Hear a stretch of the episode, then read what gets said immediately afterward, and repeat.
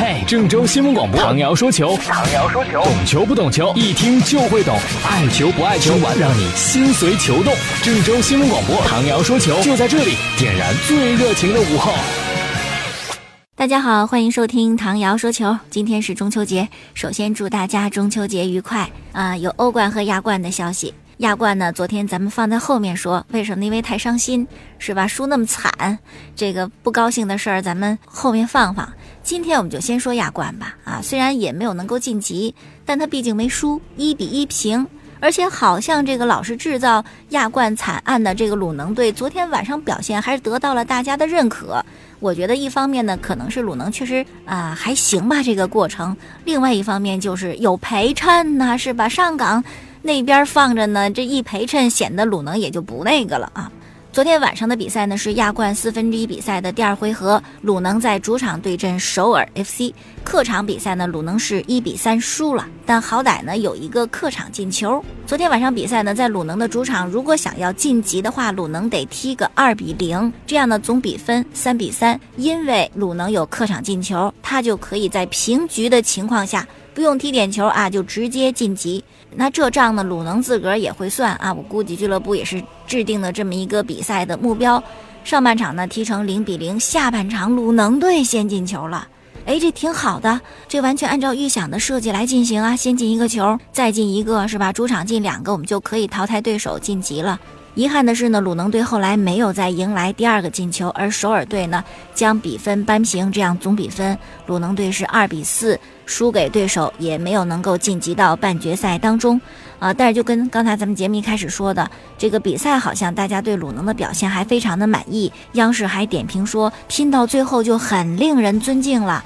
如果过程非常美好的话，那结果就不是很重要了。但虽然是这么一说哈，我觉得结果其实也还是很重要的。你看这亚冠的四强就没有中国的俱乐部，这就是挺让人不好接受的一件事情。而且我们创造那么美的过程，就是想要一个美丽的结果。你说你不图结果，那过程干嘛还要那么美丽呢？当然，从球迷的角度来讲，你尽力了，我可以理解你，我不怪你。但是我们要追求美丽的结果，这个一定是不会放弃的。也希望来年的亚冠吧，中超的俱乐部不但过程美，结果更美。要从美的角度来说呀，肯定你得看欧冠，是吧？那球踢得多美，多好看呐！那这个足坛上谁能够带队踢出美丽足球呢？应该是瓜迪奥拉吧？他打造的球队确实真的是非常炫的球队。曼城的比赛呢是对阵门兴格拉德巴赫，其实应该是昨天凌晨。但是比赛之前呢，曼城的主场伊蒂哈德球场突然啊下大雨，实在是场地积水太深，踢不成。于是呢就换到了今天凌晨的两点四十五分。最终结果啊，面对德甲这支球队，曼城四比零大胜。其实德甲呢，除了多特和拜仁，其他的球队应该也都是凑份子打酱油吧？啊，所以这个比分呢也是很正常的。尤其是瓜迪奥拉麾下的这个曼城，可不像上赛季的曼城。今年欧冠谁敢小瞧曼城？谁还说他是总小组不出现？谁还说他陪太子读书啊？这已经要刮目相看了。跟好朋友梅西一样，阿圭罗呢也不示弱，在今天凌晨的比赛当中也上演了帽子戏法。其实球星就这样，互相不服输，才会有你追我赶，然后互相才会逼出更大的这种能力。你像昨天梅西是帽子戏法，欧冠的排名第一。那么今天凌晨皇马的一场比赛呢，最后时刻八十九分钟，C 罗打进一粒任意球，那他就是欧冠啊定位球数量最多的一个。好了，我们就来说一说皇马的这场比赛，对阵的是葡萄牙的一支球队，之前叫做里斯本竞技，后来又翻成葡萄牙竞技啊，反正就那支球队了。C 罗的老东家，这场比赛可以说葡萄牙竞技比皇马打得好。在 C 罗进球之前的八十八分钟，可以说银河战舰皇家马德里全场踢的都不怎么好，很糟糕。绝大多数时候还是被对手限制的啊！但是你看，就是这样，你到最后时刻，八十九分钟一个进球，九十四分钟一个进球啊，惨被绝杀。这可能也是老欧冠和新欧冠之间哈这个经验差距的问题。葡萄牙竞技忽略了比赛最后时刻，更要死命的去防守啊，是非常重要的。所以说，葡萄牙竞技的主教练就感慨说：“命运太不公平啦。”但是反之，齐达内则认为我们完全配得上拥有这种结果，是吧？谁让我们有这种能力呢？我们就可以逆转你。教练的性格其实也赋予了球队相同的这种性格啊。教练呢比较儒雅，那么球队可能踢得也非常的这个文质彬彬。如果一个教练那暴脾气是吧？这个非常强悍，那球队也会具有这样一种风格。比如说，我们说 NBA 的铁血主帅杰里斯隆，你看爵士，爵士就是一支特别不服服输的铁血球队啊，一定是这样的。所以说呢，齐达内就赋予皇马啊命硬这样一种感觉，确实如此啊。比如说这个今天的比赛啊，显现出这么一点。还有欧冠的决赛啊，皇马命够硬的。你说西蒙尼执教的马德里竞技踢得多好啊，但是呢命就苦，先是皇马一个越位进球算了。越位进球都能算，但马竞那点球呢却被格里兹曼给踢飞了。好在最后七十九分钟，马竞又扳平。扳平之后的马竞可以说气势如虹啊，就感觉后面加时赛随时皇马就能死，但是皇马就挺过来了，就那么强硬，就那么坚强。到了踢点球的时候，这马竞好像不是马竞了，点球踢得真烂呐啊！最终呢，皇马获得了欧冠的冠军。虽然有些球迷就说你这赢得胜之不武，越位球也算，整场表现也不如马竞好，怎么你就命那么好呢？但这就是足球场上，这是没有办法的事情。而且我们也不能单纯就说这是一个人的命硬，或者就像生活当中说的啊，谁谁谁运气特别好，命硬运气好，不是单纯的，一定是有他的这种执着，有他的努力和他的水平在这做基础。你没有努力，不执着，没水平，你命也硬不了，你也不会有好运气。接下来我们再来说一说莱斯特城，这是英超的新贵啊，上赛季英超的冠军。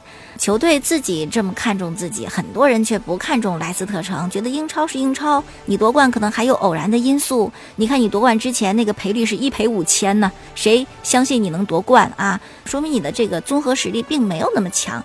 但是呢，你最终获得了冠军，有你获得冠军的理由。可是有没有偶然因素呢？到了欧冠这个赛场，你还会表现得好吗？很多人是持质疑的，包括英格兰的名宿莱因克尔都认为，哎呀，那是出去丢脸的吧。可是啊，在今天凌晨的比赛当中，莱斯特城表现的还真是不错，三比零战胜了比利时的布鲁日啊，这个结果非常的干脆利落，三比零在足球里边也算是完胜了，胜得很好，队史的欧欧冠第一场胜利，也是继曼联和纽卡斯尔之后第三支。在欧冠首秀就能够赢球的英格兰的球队，呃，毋庸置疑，莱斯特城确实是值得大家尊重和佩服的一个草根球队，没有妄自菲薄啊。用许三多的话说，就是不抛弃不放弃，最终能够达到自己的理想目标，这是我们值得肯定的。但同时呢，我们也要说，莱斯特城的欧冠之旅注定不会是非常顺利的。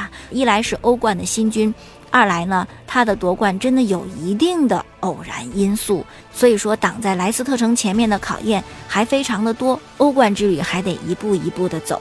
今天呢，还有一个事儿是关于佩佩接受采访就谈到了皇马的主教练啊，明确表示非常喜欢安切洛蒂，安帅就不应该走。你看说这话完全没有照顾齐达内的情绪啊，齐达内还在这儿执教呢，还带领你们获得欧冠冠军。你却大肆的说我想念安切洛蒂啊，同时呢还批评了穆里尼奥，说穆里尼奥带队的时候，哎呀，皇马日子没法过，没有一个人喜欢我们，我们一出场他就虚我们啊，现在我们终于是洗白了。这话如果是让穆里尼奥听到，该多伤心。